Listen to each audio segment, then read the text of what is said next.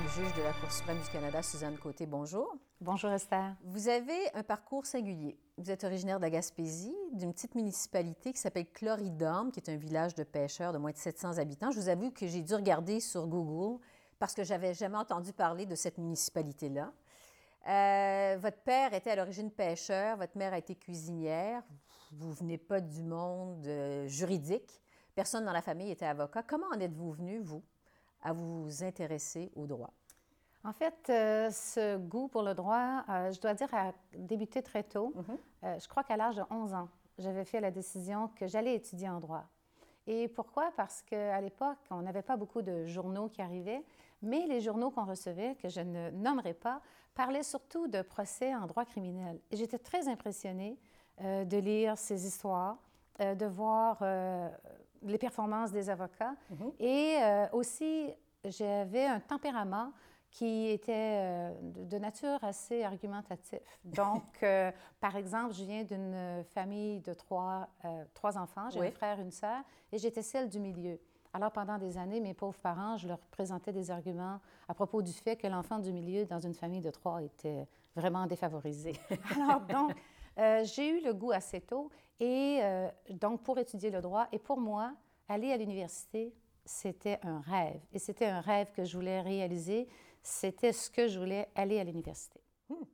Avant de parler de l'université, justement, vous disiez que, bon, déjà à l'âge de 11 ans, vous saviez que vous vouliez devenir avocate, quand même, c'est pas rien. Vous avez eu la vocation très jeune, que vous lisiez sur les grands procès criminels. Avez-vous un souvenir de procès criminel qui vous a marqué dans votre enfance, dans votre adolescence? Euh, bien, je me souviens d'une euh, affaire, le procès n'a pas eu lieu au Québec, mais d'une affaire criminelle euh, qui a pris origine en Gaspésie. C'était le meurtre euh, euh, de Mme euh, Le Boutillier de Percé. C'était une dame qui était propriétaire d'un hôtel à Percé. Oui. Et puis, ceux qui ont été accusés de l'avoir assassiné, c'était Jacques Mesrine et sa conjointe. Alors, donc, je me souviens de ça. C'est l'affaire criminelle qui m'avait fascinée. Mm. Et euh, les débuts de, ce procès ou de- des premières enquêtes, des premières comparutions, c'était au palais de justice de Percé. Donc, euh, des études par la suite euh, à l'Université Laval à Québec. Vous avez été reçu au barreau en 1981. Euh, vous êtes retourné par la suite en Gaspésie faire vos débuts en pratique privée. Je vais vous faire un aveu. J'ai étudié en droit à l'Université Laval également. J'ai jamais eu envie de retourner faire euh, mes débuts en pratique privée à Saint-Martin-de-Beauce, d'où je viens. Qu'est-ce qui fait que vous avez voulu retourner dans votre Gaspésie natale? C'est un bel endroit, Saint-Martin-de-Beauce, pourtant. Alors, ce qui a fait ça, c'est que pendant quelques étés qui ont précédé euh, mon admission au barreau, euh, je travaillais comme étudiante dans un cabinet euh, d'avocats à Gaspé. Euh, il y avait deux cabinets d'avocats à Gaspé même à l'époque. Et puis, mes patrons m'avaient offert la possibilité de venir faire mon stage. Moi, j'avais décidé que je voulais faire mon stage à Québec parce que Québec est une ville que j'aime beaucoup. Et puis, euh, finalement, pour faire plaisir à mes parents, qui n'ont pas fait de pression, mais ils étaient très fiers du fait que leur fille devienne avocate. Et euh, j'étais la première femme avocate euh, à Gaspé. Donc, euh, j'ai dit, je vais revenir faire mon stage avec l'idée ensuite de revenir à Québec pour travailler. Mais finalement, les circonstances de la vie ont fait en sorte que j'ai pu acquérir une partie euh, du cabinet où je travaillais parce qu'un de mes patrons a été nommé à une fonction gouvernementale. Donc, euh, je suis devenue associée de mon cabinet Très jeune. euh, tout de suite après avoir été assermentée. Quand même, c'est pas rien. Qu'est-ce qui fait que, en fait, donc, à un moment donné, vous décidez que vous vendez vos parts dans ce bureau-là, en Gaspésie, et que vous quittez, et vous vous retrouvez, en fait, euh, dans un des plus grands bureaux à Montréal. Que- que- dans quelles circonstances ça s'est passé que, finalement, vous quittez un tout petit bureau en Gaspésie et que, directement, vous vous en allez dans un des plus grands bureaux à Montréal? En fait, euh, pendant mes presque huit ans en Gaspésie, euh, j'avais une pratique très active. J'étais aussi très impliquée dans mon milieu, dans différents conseils d'administration, euh, présidente de la Chambre de commerce de Gaspé, présidente de la Chambre de commerce de la Gaspésie. Et euh, j'aimais beaucoup faire ça, mais les gens, mes, mes concitoyens, voulaient que je fasse carrière en politique. Alors, j'ai eu à faire un choix en disant est-ce que je me lance en politique? Et c'était en vue des élections de 1988, des élections fédérales. Euh, mes concitoyens qui voulaient que j'aille dans cette voie m'avaient euh, approché pour les élections de 1984, mais à l'époque, euh, il n'y en avait pas question, j'étais trop jeune. Puis en 87, ils sont revenus. Donc, j'ai dit est-ce que je suis vraiment intéressée par une carrière en politique Uh-huh. ou est-ce que je vais mettre l'accent sur ma carrière en droit? À l'époque, euh, j'avais 29 ans. Et puis, euh, j'ai pratiqué déjà depuis presque huit ans. Donc, euh, j'ai dit, si je vais mettre l'accent sur ma carrière en droit, je crois que je devrais envisager d'aller travailler dans un grand centre. Et c'est comme ça que j'ai approché un grand cabinet à Montréal pour dire, voici, je suis intéressée à être un avocat plaideur dans un grand cabinet.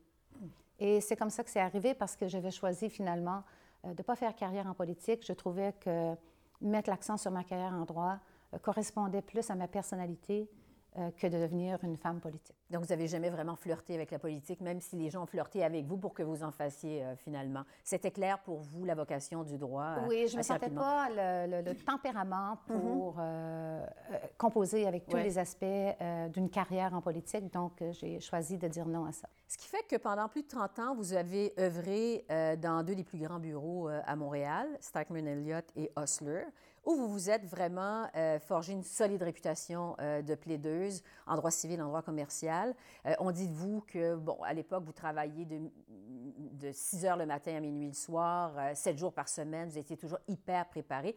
Qu'est-ce qui vous motivait à l'époque? Est-ce que, quel était le but de tout ça pour vous? Pour moi, vous savez, c'était ce qui était le centre de ça. Pour moi, représenter un client et lui donner le meilleur de moi-même, c'était ce qui était essentiel. Évidemment, quand un client euh, vous engage comme avocat, vous ne pouvez pas lui garantir si vous allez gagner sa cause. Ou... Alors, on ne le sait jamais. Mais euh, pour moi, c'était important de donner le meilleur de moi-même et aussi de faire en sorte que ceux qui m'avaient fait confiance, ceux qui avaient décidé un jour que je pouvais être leur associé, euh, qu'ils n'aient jamais à le regretter. Alors, pour moi, m'investir dans le travail, j'ai toujours aimé travailler. Euh, pour moi, une vie sans travail, euh, ça ne s'imagine pas. Quand les gens me disent euh, Est-ce que tu envisages prendre une retraite un jour? Je dis jamais. Ça ne veut pas dire que je ne ferai pas autre chose. Mais pour moi, donc, le travail, c'est une composante essentielle de ma vie. Et pour moi, donner le maximum de moi-même à mes clients, c'était ce qui était essentiel. Alors, donc, c'est pour ça que si le travail ou si les dossiers nécessitaient que j'arrive au bureau à 6 heures le matin et que je quitte à minuit le soir, et parfois il est arrivé où je ne pouvais même pas quitter à minuit le soir, qu'on on en a passé des nuits blanches à rédiger des procédures ur- urgentes et tout. Alors, donc, euh, mais ça faisait partie de, de ma vie et pour moi, je n'ai jamais senti ça comme un fardeau. Évidemment, euh, il est arrivé certains moments où j'étais très fatiguée et j'avais besoin de dire, bon, mais j'ai besoin de dormir. Mais sinon, ça a toujours été euh, très stimulant Ouais. pour moi et un grand plaisir. C'était une vie fantastique. J'ai plaidé pendant 34 ans. Et puis, euh, ça a été pour moi une vie fantastique. Évidemment, avec des déceptions aussi, parce que quand on perd une cause, on ne peut pas dire qu'on se réjouit, Ouais. mais aussi avec de grandes satisfactions.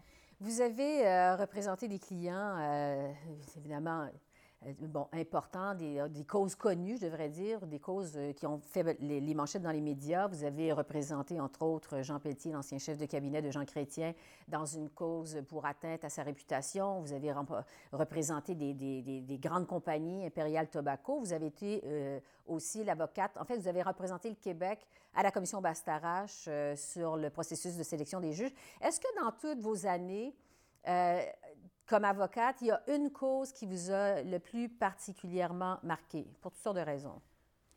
Il y a plusieurs dossiers qui m'ont marqué. Euh, vous avez nommé quelques, quelques causes. Euh, c'est sûr que je ne peux pas entrer dans les détails par souci de, de- de secret professionnel, mais euh, il y a des, les dossiers où, qui m'ont plus marqué, c'est les dossiers où c'était des individus que je représentais. J'ai représenté, comme vous avez dit, des clients importants. Tous les clients, en fait, étaient importants, mais disons que j'ai représenté des clients moins fortunés, des clients de la classe moyenne, des clients plus fortunés. J'ai représenté des corporations, mais j'ai représenté aussi des individus. J'ai représenté des demandeurs, j'ai représenté des défendeurs. J'ai vraiment, j'ai représenté des clients qui étaient admissibles à l'aide juridique à l'époque de ma pratique en Gaspésie. Alors donc, les dossiers qui m'ont plus touchée, c'est quand je représentais des individus euh, qui devaient faire valoir leurs droits euh, et puis qu'à la fin, le résultat obtenu n'était pas nécessairement le résultat qu'on voulait. Parce que j'avais eu l'occasion de vivre avec ces gens-là pendant un certain nombre d'années, j'avais eu l'occasion de faire partie de leur vie et de voir la conséquence euh, pour moi, ça me... Dans leur vie? Oui, dans leur vie, ça venait me toucher beaucoup. Alors, il y a eu certains de ces dossiers-là, et je ne vais pas les nommer parce mhm. que vous avez parlé tantôt du dossier de M. Pelletier, évidemment, vous l'avez nommé, mais c'est sûr qu'on a été à la Cour pendant, peut-être pendant six ans euh, dans cette affaire-là, et euh, il est décédé, on venait tout juste de terminer.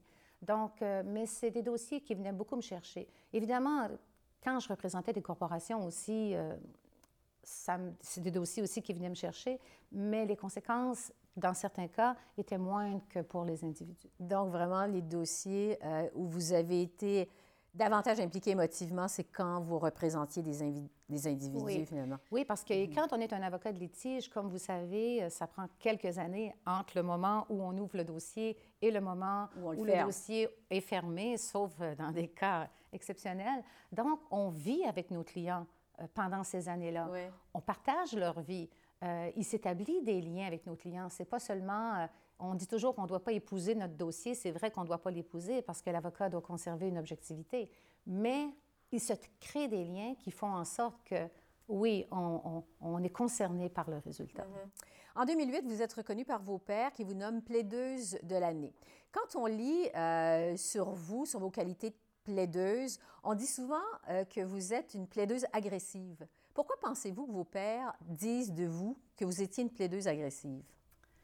Parce que peut-être que je lâchais pas le morceau facilement, disons. Euh, je sais que j'avais cette réputation-là. Mm-hmm. Euh, j'abandonnais pas facilement. Et puis, mais même si je reconnais que cette réputation était en, partie fondée, j'étais agressive, mais dans le sens où j'étais pas impolie ou euh, mais je respectais ma parole. Quand je donnais la parole à un confrère ou une consoeur, je respectais ma parole. Euh, mais évidemment, j'étais souvent retenue par des clients qui avaient fait des tentatives pour régler leur dossier. Mm-hmm. Quand le dossier arrivait chez moi, euh, les tentatives de le régler avaient été faites auparavant. Alors moi, mon mandat, c'était de plaider l'affaire. Mm-hmm. Évidemment, quand on est retenu pour plaider une cause, ne peut pas plaider n'importe quel argument. On est là pour conseiller notre client. Il faut choisir aussi si on a une bonne cause ou pas. Mais euh, pour moi, faire de longs procès, euh, faire des procès qui duraient des semaines et être ferme sur mes positions, euh, en, accord évidemment avec les mandats donnés par les clients, c'est ce que je faisais. Mm-hmm. Le 1er décembre 2014, plusieurs ont été surpris euh, d'apprendre que vous êtes nommé à la Cour suprême du Canada. Moi, en commençant. bon. Vous aviez passé votre carrière en pratique privée. Vous passez directement à la Cour suprême du Canada. En fait, vous êtes la première femme canadienne à passer directement de la pratique privée à la Cour suprême du Canada. Vous venez de me dire, j'étais la première à être surprise. Comment la Cour suprême est arrivée dans votre vie professionnelle? Mais la Cour suprême avait été présente dans ma vie professionnelle parce que j'ai eu quelques dossiers ici. Oui. Euh, cette nomination. Mais cette nomination, tout d'abord, pour moi, de devenir juge n'avait jamais fait partie de mon plan de carrière. Évidemment, on m'avait demandé à certains moments dans ma carrière, est-ce que, Suzanne, ça t'intéresserait de devenir juge? Et là, je parle de la Cour supérieure, je ne parle pas de la Cour suprême. Et j'avais dit, euh, non, pas nécessairement. Puis, en fait, je n'avais jamais demandé d'être juge, euh, oublier la Cour suprême, mm-hmm. ni à la Cour supérieure, ni à la Cour d'appel. Et puis, euh, quand cette nomination est arrivée, en fait, une semaine avant, je n'avais aucune idée que j'étais considérée pour siéger à la Cour suprême du Canada. J'étais une avocate de litige très occupée. Euh, ma carrière allait très bien. Mm-hmm. J'avais beaucoup de clients. J'étais très occupée avec tous mes procès. Et puis, euh, quand j'ai eu le premier appel, parce qu'évidemment, on, appelle la personne, maintenant, il y a tout un processus. maintenant, le la personne qui veut devenir juge à la Cour suprême doit faire une demande à cet effet-là et remplir un très long formulaire. Mais à l'époque, euh, en 2014, cette euh, procédure-là n'était pas encore en place.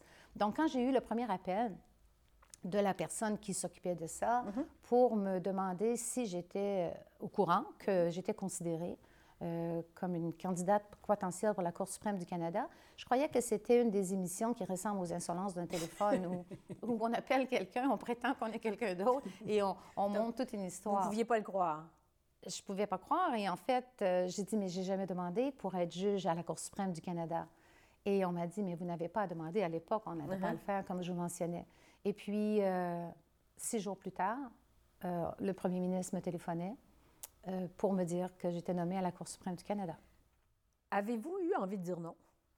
Évidemment, quand j'ai reçu le premier appel, et moi, j'avais aucune notion si c'était urgent ou pas. Je pensais en fait que c'était pour l'année suivante. Je savais que M. le juge Lebel devait prendre sa retraite, mais je n'avais pas suivi les dates et tout. Donc, j'ai demandé à cette personne, j'ai dit, Monsieur, j'aimerais y penser. Alors, il m'a dit, mais tout à fait, vous pouvez y penser. Est-ce que vous pouvez me rappeler demain? Donc, oui. Pas un long délai pour y penser. C'était une journée pour y penser. Mm-hmm. Et est-ce que moi, j'ai eu envie de dire non? Oui, parce que c'était tellement... Soudain. Soudain, puis extraordinaire. Mais quand on est une avocate en pratique privée et quand on reçoit un appel pour servir à la Cour suprême du Canada, euh, je crois qu'on n'a pas beaucoup d'options. Je crois que la réponse doit être oui.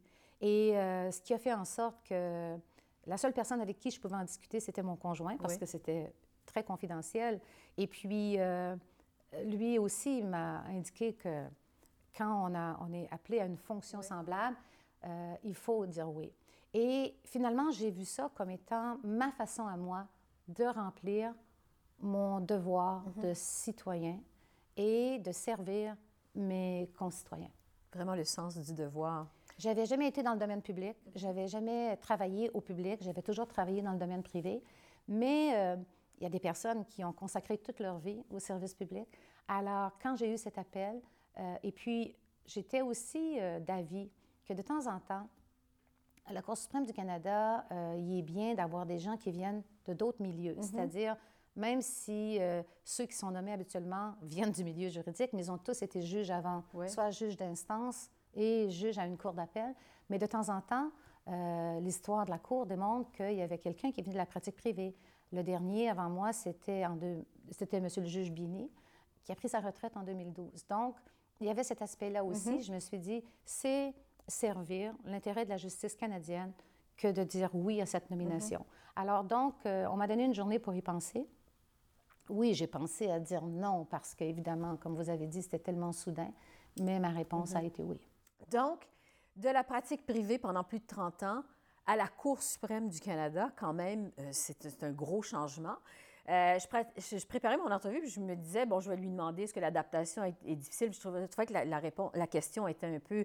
Euh, en fait, la question est plus jusqu'à quel point l'adaptation était difficile? Ça a dû être très difficile pour vous. Honnêtement, Esther, ça a été une adaptation difficile et j'ai fait beaucoup de conférences depuis ce temps-là, puis on m'a souvent posé la question est-ce que je ne suis pas arrivée là-dedans C'est pas un changement qu'on fait ça du jour au lendemain. Mm-hmm. Donc, l'adaptation a été difficile parce que je devais m'adapter euh, même si, comme j'ai dit, on est dans le monde juridique, à cette nouvelle dimension, à, être de l'autre côté de la clôture. Moi, j'avais toujours été celle qui plaidait, celle qui représentait, celle qui présentait euh, la position de son client à la cour.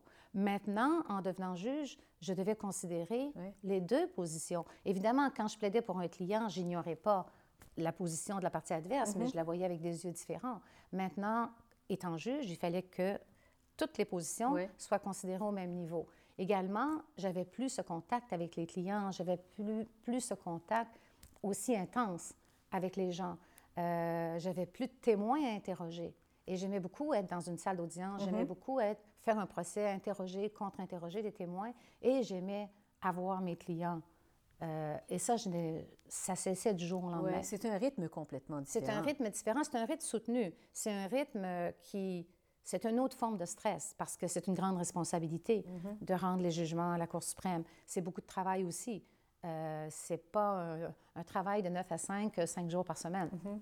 Donc, euh, il y avait ça, mais ça, ça ne m'effrayait pas, le travail. J'étais habituée à, travailler beaucoup. Mhm. Et aussi d'arriver dans, dans, le système public au lieu d'être dans le système privé. Donc, ça a, été, ça a été toute une adaptation. Je dois dire que ça m'a pris peut-être... Euh, je dirais six mois. Quand même. À vraiment euh, s'adapter à une nouvelle ville également. Oui, ça, j'allais vous le demander parce que ça impliquait un déménagement oui, de Montréal à Ottawa. De Montréal à Ottawa. Alors, donc, euh, ça a été ça, mais finalement, euh, ça s'est fait. Mm-hmm. Ça va bien. Euh, vous étiez aussi euh, d'abord spécialiste en droit civil et commercial, alors que quand on est à la Cour suprême, on embrasse tous les euh, domaines du droit, notamment le droit criminel. Est-ce qu'il y a eu une courbe d'apprentissage? Est-ce que ça, ça a été, de... ça a oui. été exigeant? J'avais fait, j'avais fait du droit criminel au moment de ma pratique en Gaspésie. Oui. J'avais pas fait de procès par devant jury, mais j'avais eu l'occasion de représenter plusieurs clients en droit mm-hmm. criminel. Et puis, à partir de mon arrivée à Montréal, j'avais fait seulement un dossier en droit criminel qui était un crime économique. Donc, quand je suis arrivée ici à la Cour suprême, ce que j'ai fait, euh, j'ai euh, pris connaissance des décisions principales euh, en matière de charte des droits et libertés de la personne parce que quand je suis devenue membre du barreau en 1981, la charte n'était pas encore en ah vigueur. Et les premiers dossiers que je faisais en Gaspésie, en droit criminel, on parlait pas beaucoup, on parlait beaucoup de la charte, mais on ne plaidait pas encore beaucoup à l'époque. Alors donc, je me suis tapé la lecture des décisions principales en matière de charte mm. et aussi, nous sommes une cour de neuf juges. Alors, la beauté d'être une cour de neuf juges, c'est qu'on peut aussi compter sur l'expertise de nos collègues, mm-hmm. et parce que nos collègues, mes collègues ont des expertises dans différents domaines. Alors, évidemment, pouvant compter sur l'expertise de mes collègues, ça m'a beaucoup aidé. Mm-hmm. On a l'image de la Cour suprême euh, comme un tribunal, évidemment, un endroit qui est très fermé, opaque, obscur, distant.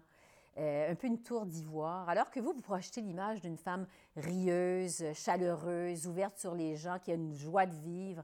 Est-ce que euh, ça a été difficile pour vous, euh, ce changement-là? Parce que c'est vraiment l'image qu'on a de la Cour suprême. C'est vrai qu'on a cette image-là, quoique je dirais que euh, on commence un peu, je crois, à la changer. Mm-hmm. Euh, Monsieur le juge en chef Wagner aussi, euh, Madame la juge en chef McLaughlin auparavant aussi faisait beaucoup de conférences. Monsieur mm-hmm. le juge en chef Wagner poursuit dans cette, dans cette veine-là.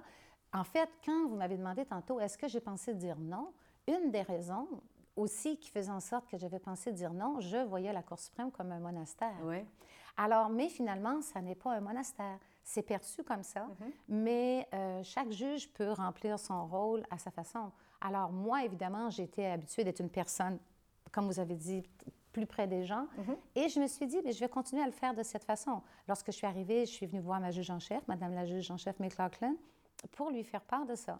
Et elle était, euh, elle a dit, un juge de la Cour suprême peut aller vers les gens, peut rencontrer les gens. Évidemment, nous avons un devoir de réserve et on ne peut mm-hmm. pas se permettre de discuter de dossiers qui sont devant nous.